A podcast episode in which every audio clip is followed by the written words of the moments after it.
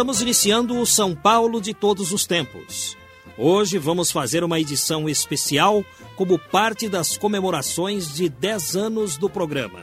Ouviremos de nossos arquivos uma entrevista com Valdemar Cilione, o rei da radionovela. Trata-se de uma gravação de 1994, portanto, uma das primeiras edições do São Paulo de todos os tempos. Vamos ouvir de nossos arquivos Valdemar Cilione.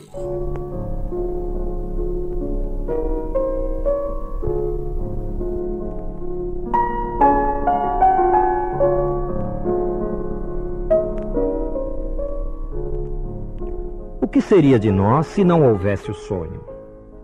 Sonhar é a capacidade de tornar possível o impossível que nunca foi tentado. E como é importante sonhar. Nos tempos em que esta metrópole era menos agitada e menos violenta que hoje, as fábricas de sonhos funcionavam de uma maneira diferente. Algumas falavam mais perto do ouvido palavras de amor que despertavam emoções em moças e rapazes românticos. E que instrumento melhor para despertar emoções que o rádio?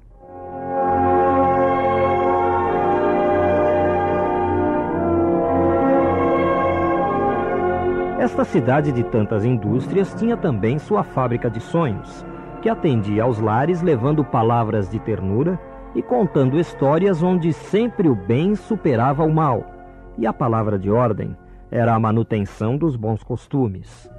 Tempos ingênuos aqueles? Talvez não, porque os sonhos de amor e felicidade ainda existem em todos nós. O nome dessa fábrica de sonhos era igualzinho ao da cidade são Paulo, Rádio São Paulo. Afinal, existe outro lugar onde se depositam mais sonhos de felicidades do que a cidade de São Paulo?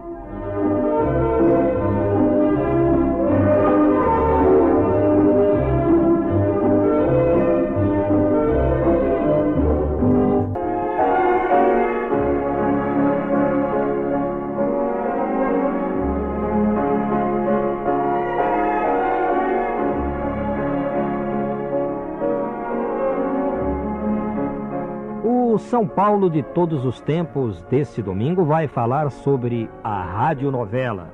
A radionovela que deixou tanta saudade. Estamos recebendo aqui nos estúdios da Nova Eldorado AM o Valdemar Cilione. Porque toda vez que se fala em radionovela, já se pensa no Valdemar Cilione, importante homem do rádio de São Paulo. Valdemar, como é que nasceu a sua paixão? Não é só pela cidade, não. Pelo rádio de São Paulo e também pelo teatro, né? Porque você faz rádio-teatro. Conta pra gente. Geraldo, você me perguntou, antes de entrarmos aqui para o estúdio, se eu era de São Paulo, se eu tivesse, teria nascido em São Paulo. Então eu posso dizer que eu sou 100% paulista e paulistano. Eu nasci na Rua da Consolação, uh, trabalhei muitos anos na Rádio São Paulo, joguei no São Paulo Futebol Clube, então você vê a minha ligação com São Paulo. Então eu sou um paulistano, um paulistano de coração. E a, a, minha paixão pelo rádio, você quer saber como é que eu iniciei no rádio? Ela começou muito cedo. Eu tenho 60 anos praticamente de rádio, eu era um garoto. E eu tinha um ídolo que chamava-se César Ladeira, um dos maiores locutores que o Brasil já teve. Então me apaixonei por aquele ídolo e comecei a tentar o rádio. E lutei muito para ingressar no rádio. Lutei muito. Fiz muitos concursos e finalmente consegui ingressar no rádio. Antigamente, quando havia uma, um chamado das emissoras para selecionar locutores, a apresentação geral eram de 1.500, 2.000 candidatos, principalmente todos da Faculdade de Direito, da qual eu também participava. Então, eu ingressei no rádio através de vários concursos. Ah, ah, o primeiro concurso que eu ganhei acompanhado de um colega, foi pela Rádio Piratininga. Uh, depois eu atuei na Rádio Cosmos. E profissionalmente eu me lancei na Rádio São Paulo, na antiga Rádio São Paulo, na Rua 7 de Abril, como locutor apresentador. Uh, mas antes de ser um, um, elemento profissional do rádio, eu, como querendo participar do rádio, eu lancei em algumas emissoras eh, dentro do meu período de acadêmico e também do meu período anterior a isso, alguns programas, dos quais alguns eu me orgulho, mas alguns eu, eu passei uma borracha. Eu, fui, eu lancei no rádio o primeiro programa de música oriental, chamava-se A Voz do Oriente, que na época foi um sucesso. Foi um sucesso principalmente com a colônia. Mas a parte musical era, era terrível. Você conhece a parte árabe musical, mas foi um sucesso. Depois eu lancei, quando acadêmico, A Hora do Estudante na Rádio Bandeirantes, que ainda era na Rua São Bento. Mas isso era um período pré-profissional, anterior ao meu profissionalismo.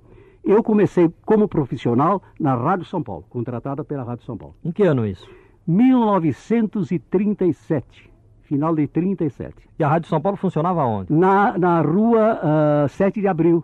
Então você descia a Consolação a pé? Exatamente, ia caminhando? exatamente. Foi na Rádio São Paulo que eu comecei, a primeira emissora. E era uma emissora bem organizada, uma emissora que representava muito bem São Paulo, apresentava todos os grandes cantores do passado, era uma líder de audiência já na época. A Consolação é uma rua interessante, a rua onde você nasceu, hum. porque ela começa é, larga, né? Hoje. É, a consolação hoje. de hoje. Ela começa larga ali no, no, no, centro da cidade. Ela foi ampliada. E depois né? ela fica estreitinha na área dos jardins, onde ainda existe o nome. Exatamente. Rua da Consolação. Como é que era a Consolação do seu tempo? Até a Consolação, quer dizer, subindo da cidade até a Avenida Paulista, ela era estreita. Depois agora continua estreita a partir da Paulista para baixo, né? Isso. Né? Para os bairros. Mas agora ela está duplicada na área do centro. Exato, exato. Ela era, ela, ela era, era metade do que era hoje, porque ela foi ampliada, né? E era, era característica, não era uma, uma rua assim tão principal não tinha o comércio que tem hoje. Ah, tivemos a Rádio Record, a TV Record, mas não foi da, eh, foi da minha época, mas não no início, quando eu comecei no rádio. Então era uma rua simples, era uma rua assim que não tinha uma característica histórica, a não ser o cemitério da Consolação, que é muito conhecido. É, e eu fiquei pensando que no alargamento eles tiveram que ampliar. É, dentre essas casas que foram demolidas, tinha uma chapelaria, e essa chapelaria era dirigida pela, pela minha avó. Então, é, é, é, depois ela precisou mudar, mas eu nasci na Rua da Consolação, quase na esquina avenida.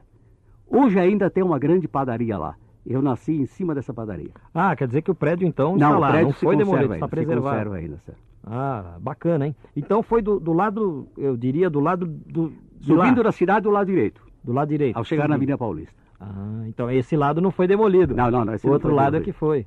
Certo. Ah, Valdemar. Bacana, tá vendo? Já um ponto também esse. Que lembra São Paulo antigo. É, importante da cidade de São Paulo. Então aí você ia para a Rádio São Paulo, descia a Consolação a pé. A Consolação devia ter paralelepípedos? É, eu vou te explicar. A Consolação, quando eu ingressei na Rádio São Paulo, eu já tinha saído da Consolação. Eu já estava morando na rua uh, Manuel da Nóbrega, esquina uh, Avenida Paulista. Então, o meu trajeto para ir para a Rádio São Paulo era um, uh, e a Rádio São Paulo era na, na 7 de abril. Era praticamente pela Brigadeiro Luiz Antônio, né? Eu tomava um ônibus, uma condução, descia a, a, a Brigadeiro Luiz Antônio e do Largo São Francisco ia então para 7 de abril. E esse seu sobrenome, Cilione? Esse meu sobrenome, ele é oriundo, é de origem italiana. O meu avô eh, nasceu na Itália, em Roma, foi um dos tenentes de Garibaldi, do famoso Garibaldi, de, que casou-se depois com Anita Garibaldi, a mulher dos dois mundos, a heroína dos dois mundos. Eu fiz até uma telenovela com ela. Então, o meu avô participou da campanha do Garibaldi. Ele era tenente de Garibaldi. Era romano e chamava-se Cilione, que a pronúncia certa em italiano é Cilione, que é sobrancelhas. E o meu avô participou da campanha do Garibaldi e esteve até no Brasil aqui com Garibaldi, com as escunas lá do, dos italianos, aportou em Porto Alegre, ele ia participar de uma revolução em Porto Alegre com o Garibaldi, depois uh, essa rebelião não, não, se realizou, que seria comandada por Garibaldi.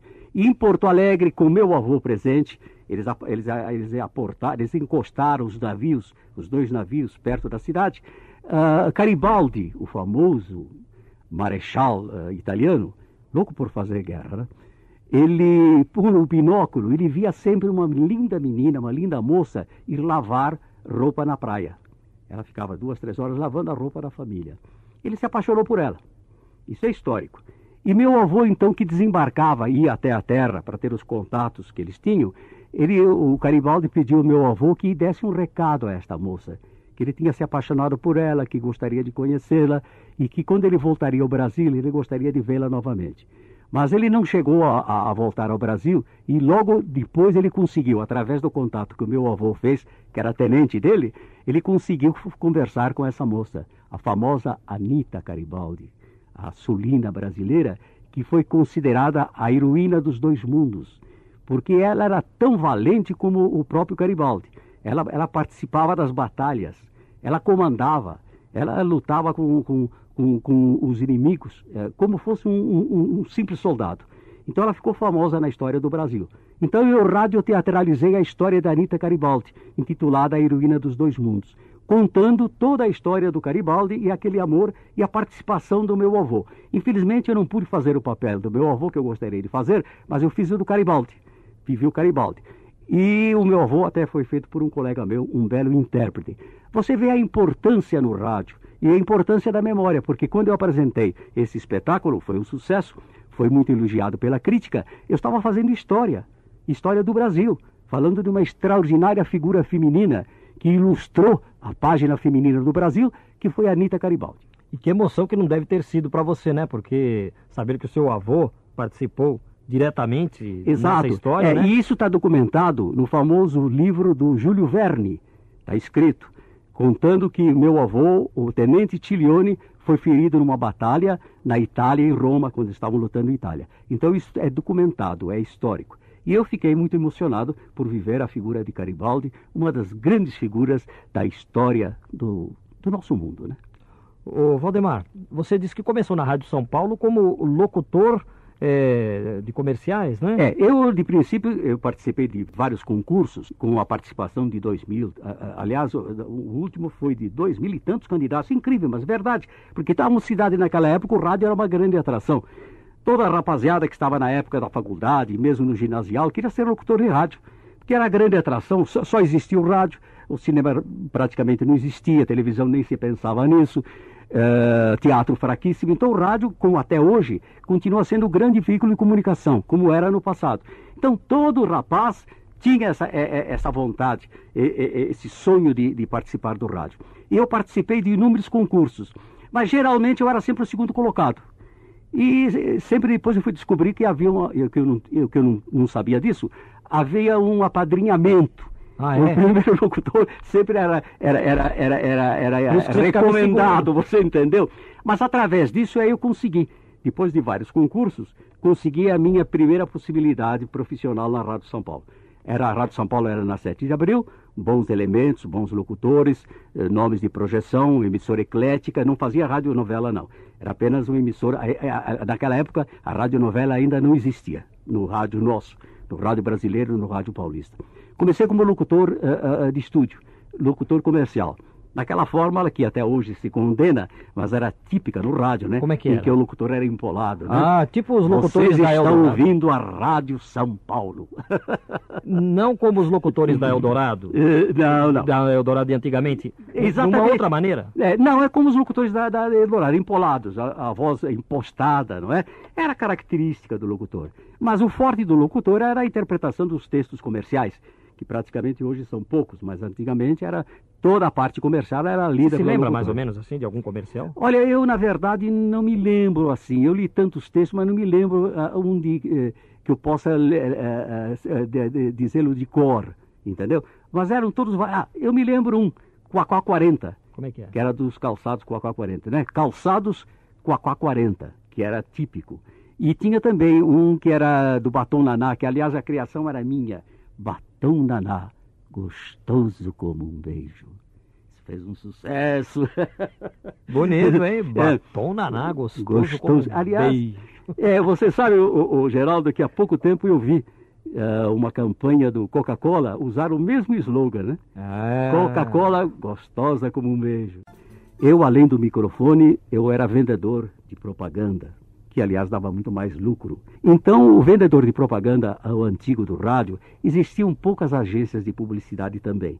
Então, o contato era feito mais direto. Quando você visitava um cliente procurando vender a sua emissora, você precisava ser eclético. Então, eu criava o texto comercial para entusiasmar o, o, o, possível uh, anunciante. Então começaram a surgir, a criar os textos comerciais, que às vezes eu fazia na hora isso, começavam a surgir essas criações de frases, de slogans, e entusiasmava o cliente.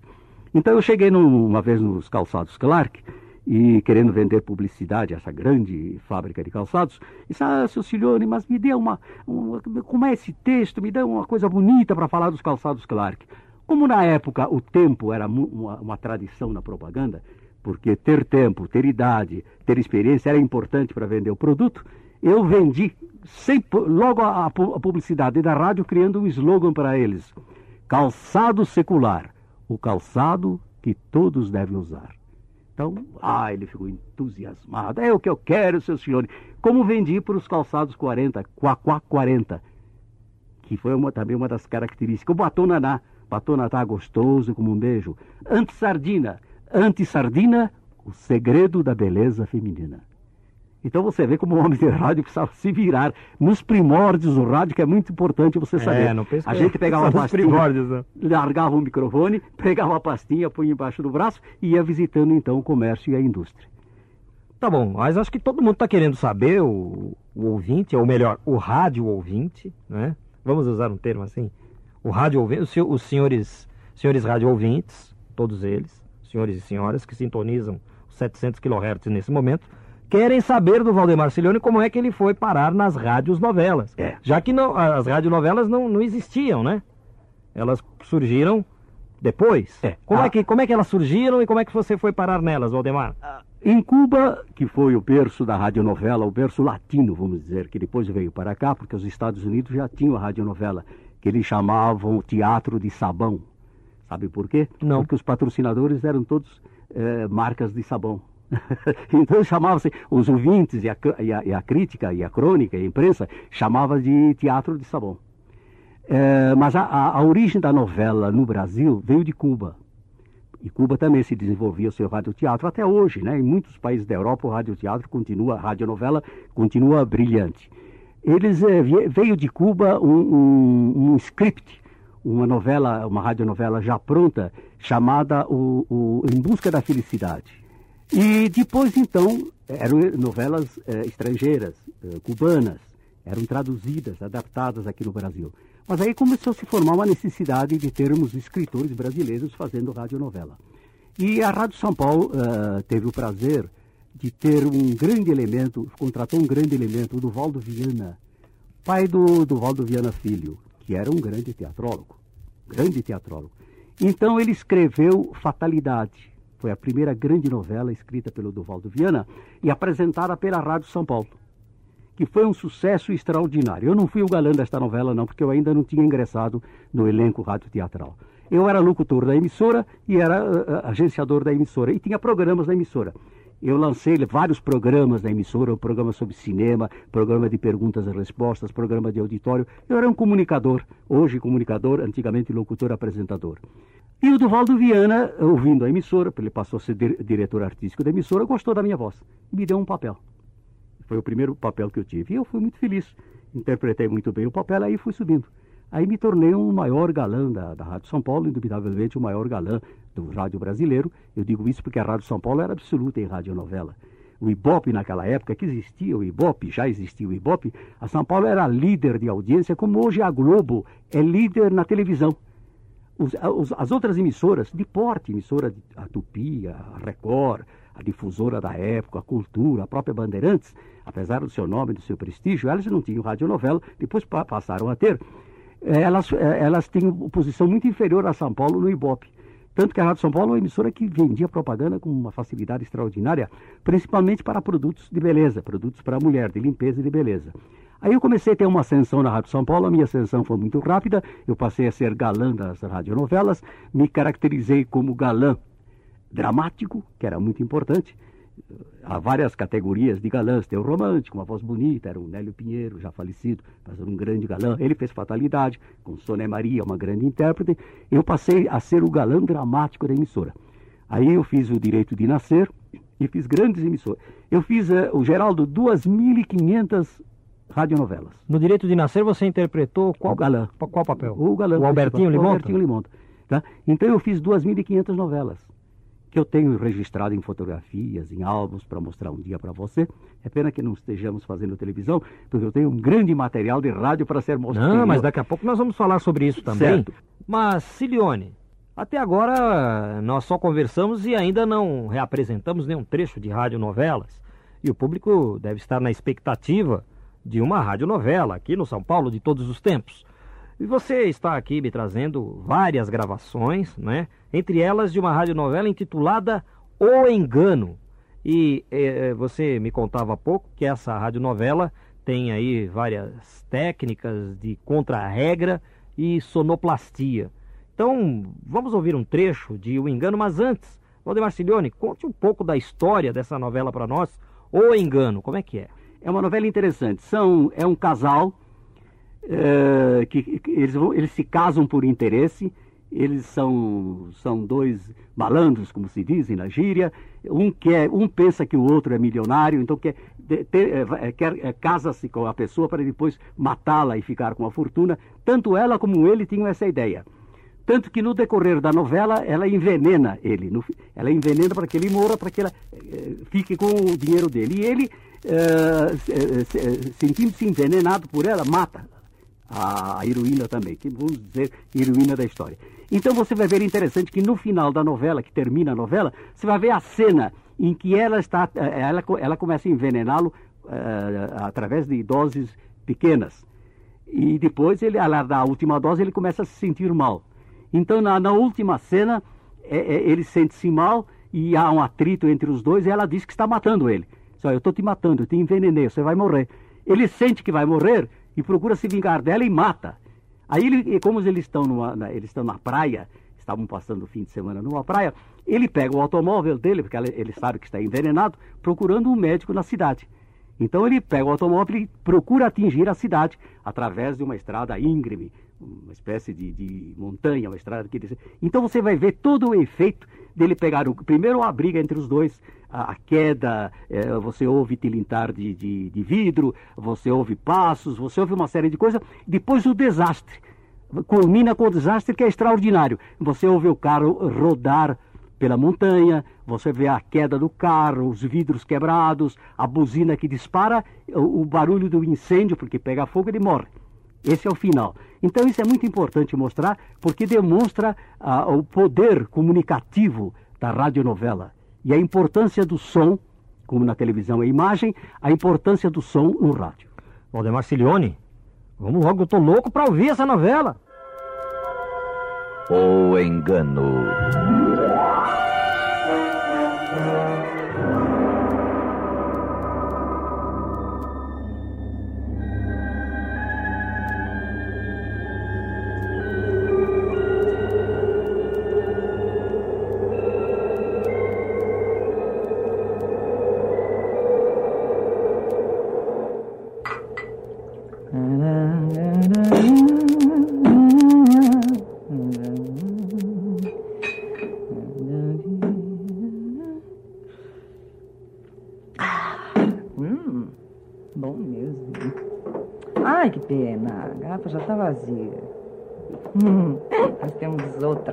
Outras, outras.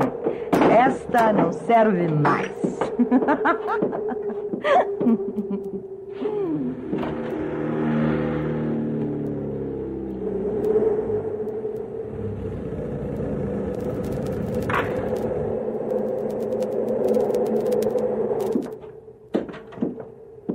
É você, Frederico? Esperava outra pessoa? Está escuro. Vamos acender a luz da abajur. Assim. O pneu deu muito trabalho? Não, não. O que, é que você estava fazendo? Terminando o jantar. Mas você vai ter que esperar um pouquinho, viu? Por quê? Ah, porque eu estou fazendo batatas assadas com queijo derretido e filé. Ah! E cebolinha picada. Ótimo. Ótimo, sim, mas é meio demorado. Eu não tenho pressa. É só alguns instantinhos, uns minutinhos só. Enquanto isso, beba um drink. Valdemar Cilione, a gente percebe a riqueza de detalhes, ela mexendo nos talheres, nas xícaras e aquele barulhinho característico do tilintar de xícaras, a chegada dele, os passos, o abrir da porta. Tudo isso faz parte de uma boa radionovela, né? uma coisa que às vezes passa imperceptível na televisão. Exatamente.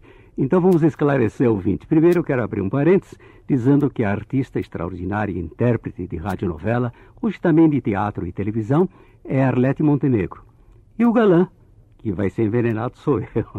Como é que é essa história do veneno? Quer dizer que ela convidou para tomar um drink, esse drink Exato. está envenenado. É, ela estava envenenando através de uma série de drinks de doses é, é, pequenas, para não matá-lo logo. Porque a intenção dela é que que é matar o galã da novela. Para ficar com dinheiro. Para ficar com dinheiro, porque ela estava casada com ele e ficaria com a fortuna. Ela pensa que ele é rico, mas não é, porque ele, ele também ele, ele vai, ele saiu para ir comprar um na, na, cidade mais perto onde eles estavam na praia, para comprar uma corda para enforcar. Ah, a corda era para, enforcá-la. eles dizer... estavam cheios de amabilidades ambos.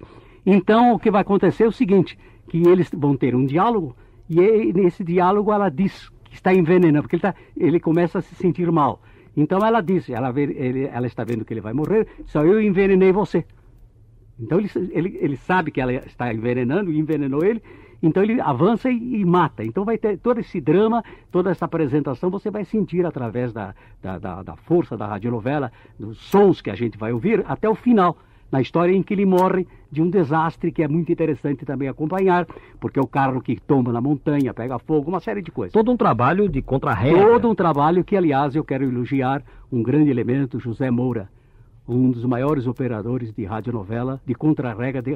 Não é contra-regra, ele é um sonoplasta. É, me explica, me explica a diferença, por favor, em rápidas palavras, do contra-regra para o sonoplasta. É, a diferença é, é, é, é a seguinte: o contra-regra é o que cria todos uh, uma série de sons. Passo andando, uh, uh, taças, tilintar de taças, barulho de água, etc. Tudo isso diante dos microfones? Diante do microfone, num, no local especial, num canto especial, com assoalho, com areia, para demonstrar pisos, andar na areia, etc. Então esse é o contra-regra. Agora, o aprimoramento do contra-regra, porque acontece que esse, todos esses sons antigamente eram feitos no estúdio. Com o aprimoramento na radionovela, isso tudo foi gravado. Todos esses sons e efeitos sonoros foram gravados. Então, isso passou tudo para a mão de um homem que chama-se chama dentro da, da, da, da equipe de radionovela sonoplasta. Porque ele, ele vai usar todos esses recursos eh, de sons feitos através de andar, de lápis que cai, de barulho de água, etc. A parte musical, a música também. Ele entrosa. Então, ele já é mais, ele é um, é um vamos dizer, é uma escala acima do contra-regra. Ele é um sonoplasta. Não é um simples operador de pôr e tirar discos. Então ele é um sonoplasta, porque ele vai escolher a música como fundo, ele vai escolher determinados trechos da música para usá-lo, nos momentos de alegria, nos momentos de terror, nos, nos suspenses. Então ele, a função dele é escolher todos esses detalhes musicais através de obras já, já, já, já eh, de, de, de, certo valor, através de uma boa discoteca. Então esse é o sonoplasta. Agora você ouvirá o desenlace dessa história. Um homem é envenenado por uma mulher e há toda uma trama que você vai acompanhar agora. Fique ligado. Veneno. Veneno para os meus ratos invisíveis. Nunca os vi. Nem eu. Nisso você nunca pensou em toda a sua lógica e sua inteligência. E nunca desconfiou. Desde o princípio? Lentamente. Desde que chegamos, você tem tomado um pouco todos os dias. Na comida, no conhaque. Não se sente bem desde que chegamos aqui. E não reclama. E eu fui uma ótima esposa. Fiz tudo para levá-lo ao médico. Meu estômago. Ah! Está sentindo dores. Aquelas dores no estômago. Pronto. Agora sabe por quê. Agora sabe por que sente dores no estômago. Não, não pode ser. Eu vou telefonar. Não adianta. Está bloqueado. Meu irmão não desligou o telefone quando ligou para cá. Médico, médico. Não adianta mais, Frederico. Dez dias, dez dias, pense nisso. Tome, tome mais um pouco enquanto espera. Tome. Sua ordinária. Tome. Tome mais um pouco de seu conhaque! Tome! Morra sozinho! Não, não vai sair assim. Não, Nossa! não, não vai.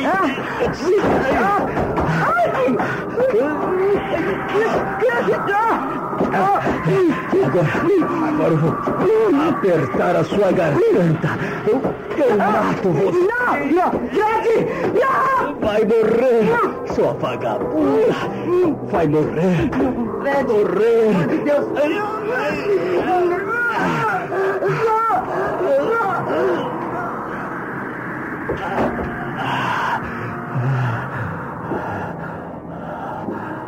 Morta. Está morta. Agora é melhor sair daqui. Ai, ai. O mais depressa possível. Eu vou, vou pegar o carro. Vou até a cidade.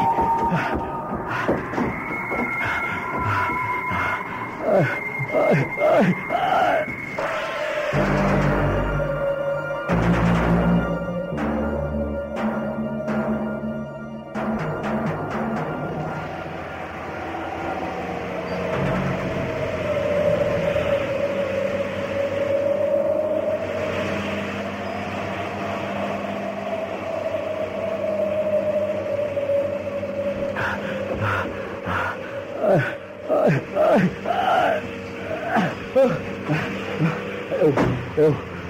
vou chegar.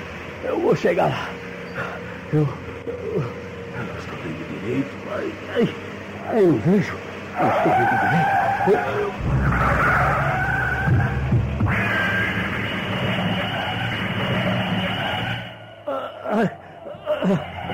Ai, eu não enxergo nada. Eu preciso de um médico.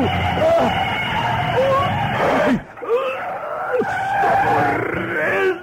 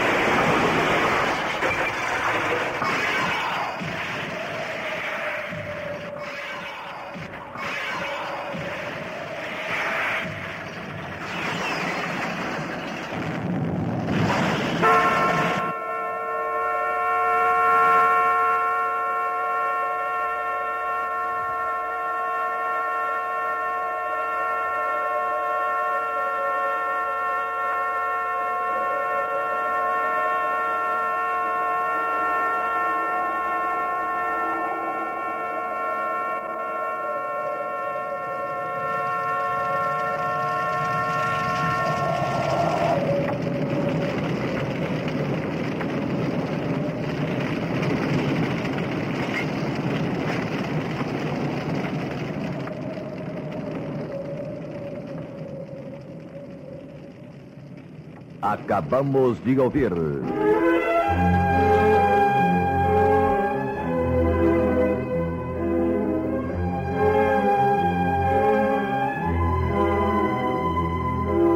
O engano.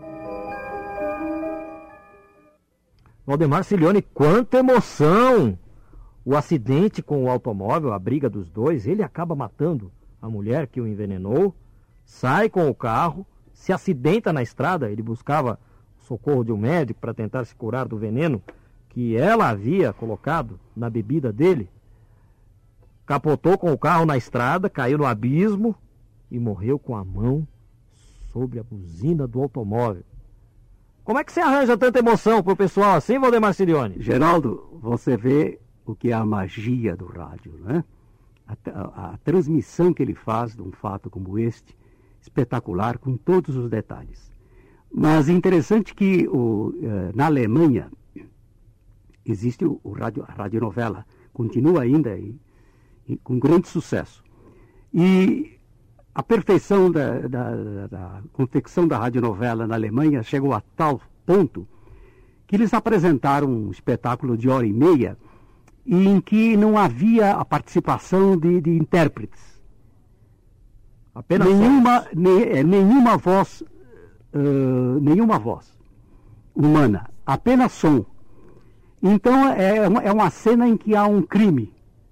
E eles apresentam através de todos os sons, desde o início do crime, quando o criminoso, com os passos, vai à casa, bate a porta, a porta se abre, é recebida pela vítima, entra, fecham a porta, os dois andam, vão até a sala de jantar, sentam, uh, barulho de, de, de, cadeira arrastada para conversa, uh, depois ele levanta, ele, aí, ele acaba matando a, a vítima, uh, a, a, dá dois tiros na vítima, tal. tudo, tudo na base do som.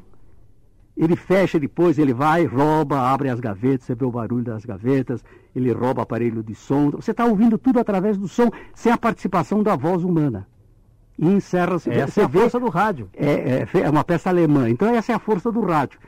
Imagine isso, que é a beleza que nós fazemos, que é a radionovela, ilustrada, quer dizer, é, é, é, com a voz humana, que é o principal, através dos ruídos e do, e, e do som. E o Valdemar Cilione, ele me traz aqui vários recortes, parece até um ouvinte mesmo do, do São Paulo de todos os tempos, viu, Valdemar? Sim. Está aqui, o jornal A Hora, terça-feira, 9 de novembro de 1948. Valdemar Silione, ele aparece em uma foto, e Mari Caldeira. Mary Caldeira. Mary Caldeira, ao microfone, irradiando a emocionante peça com que hoje brindamos nossos leitores. Uma outra foto, Valdemar Silione, o consagrado astro do Rádio Teatro da Rádio São Paulo, que encarnou a figura de Roberto na peça, cuja publicação hoje iniciamos. Quer dizer, as peças eram publicadas nos jornais também? Exato, você vê que interessante. E hoje, você, os grandes jornais de São Paulo e as revistas também, apresentam, eh, principalmente no suplemento de, de, de televisão da, do, dos grandes jornais, apresentam um resumo dos capítulos. Nós, nós, devido à projeção da radionovela naquela época, nós tínhamos páginas inteiras de jornais que no dia seguinte, com fotografias, apresentavam os capítulos das principais novelas. É verdade. Agora, olhando mais atentamente aqui o jornal, estou vendo a sinopse da novela. Exato. Não é? Com fotografias. É, esta novela foi é, Vida em Tormento. Exatamente. O nome da novela.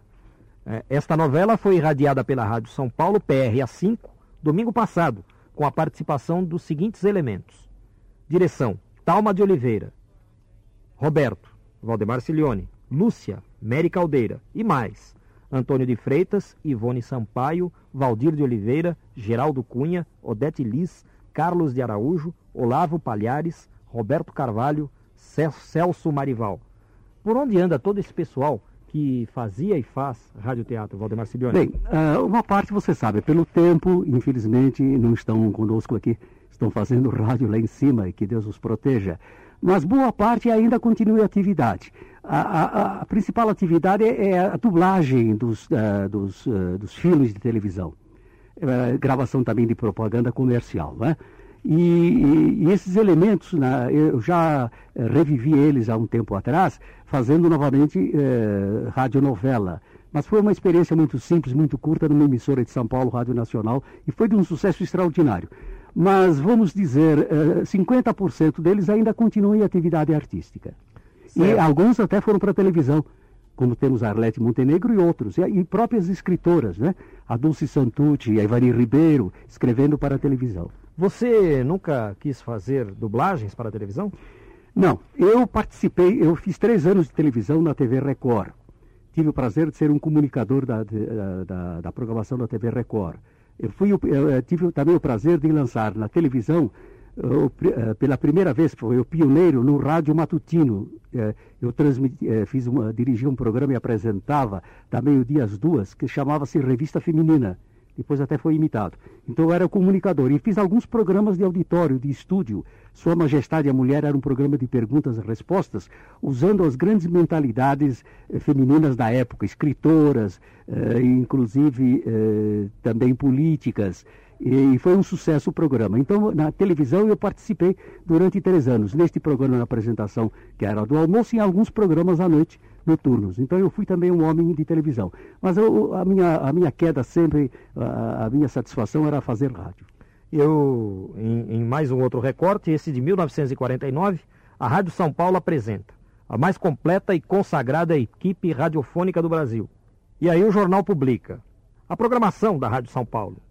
Aquarelas italianas, sob a luz do meu bairro, os velhos rifões, celebridades em desfile, o riso não tem pátria. E ainda um, um programa, ó, cinema, rádio e música. Acho que eram as fofoquinhas ligadas Exato. aos atores e tal. Tem aqui o distintivo da Rádio São Paulo, PRA5, Rádio São Paulo, 5 mil watts, 1.260 quilociclos, 2.381 megaciclos. Isso, em ondas curtas. A publicação do jornal Folha da Manhã, domingo, 9 de janeiro de 1949. Você quer que eu te diga, um, o- uma Rádio São Paulo era tão popular naquela época Hum. que nós, através dos concursos da emissora e através dos fãs, recebíamos cartas. Mas sabe o que aconteceu, o, Geraldo? Eh, em determinada época nós chegamos a receber, naquel, na, na- na- naquela época, eh, mais ou menos umas 100 mil cartas. Hoje, hoje são quantias bem maiores, mas naquela época era um, um- um sucesso. Mas 100 mil cartas é um número expressivo. Veja é um bem, Morumbi lotado de cartas. É, o Correio mandou um, um memorando, um comunicado dizendo que a partir daquela data, daquele comunicado, ele não entregava mais cartas na Rádio São Paulo. Porque to- todos, todos os caminhões de entrega de, de cartas eram, eram, eram, eram- trabalhavam na Rádio São Paulo. Se a gente quisesse que fosse buscar, fosse É. buscar as cartas. É, e Aí a o pro- sucesso da emissora. E a prova disso está aqui na, na revista Radiolar, onde aparece uma foto de, de um show em frente à Rádio São Paulo. Quer dizer, o auditório era pequeno para abrigar todo o público que Exatamente. acompanhava um show de Orlando Silva. Exatamente, a São Paulo teve disso. E até- aliás, de auditório, você tem aqui também um programa que foi- fez um sucesso extraordinário e está dentro do esquema, dentro do espírito do teu programa, porque este programa foi lançado com a preocupação de valorizar a memória das serenatas, das famosas serenatas que aconteciam em São Paulo. Sob a luz do meu bairro. Isso. Vitorioso programa de Cardoso Silva. E a consagração artística de Valdemar Cilione e Marino Neto. A serenata vai passando como se fosse lembrança enternecedora, ressuscitando para a alma do presente o encantamento sonoro dos romances serenateiros das noites velhas da antiga cidade de São Paulo. Agora você me disse, logo no comecinho do programa que você chegou a jogar futebol pelo São Paulo Futebol Clube. É verdade, Valdemar Cione? Como é que foi isso? Você vestiu a camisa do tricolor, é? A Faculdade de Direito eh, constituiu um clube de futebol para participar da- do campeonato da APIA, uma entidade antiga. E nós fomos inscritos como universitários. Eh, eu era goleiro, então, da faculdade, junto com um elemento chamado Joãozinho. Quando o São Paulo foi inaugurado, começou a evoluir, ele acampou. Ele, ele, ele, ele, ele, ah, ah, pegou esse clube da faculdade. Como eu era goleiro da faculdade, passei a ser goleiro da- da- da- também do São Paulo. Antigamente havia o primeiro e o segundo quadro, né? Então eu fui goleiro e joguei algumas vezes no primeiro O quadro. goleiro do primeiro quadro era o Caxambu? Não, o goleiro naquela época do primeiro quadro era Jurandir. Anterior era Nestor, um famoso goleiro também. né? Isso já. Eu era garoto, tinha 15, 16 anos. Então eu partici- participei também do São Paulo Futebol Clube. Estamos entrevistando em arquivo Valdemar Cilione. A Eldorado está apresentando São Paulo de todos os tempos. Uma viagem ao coração da cidade grande.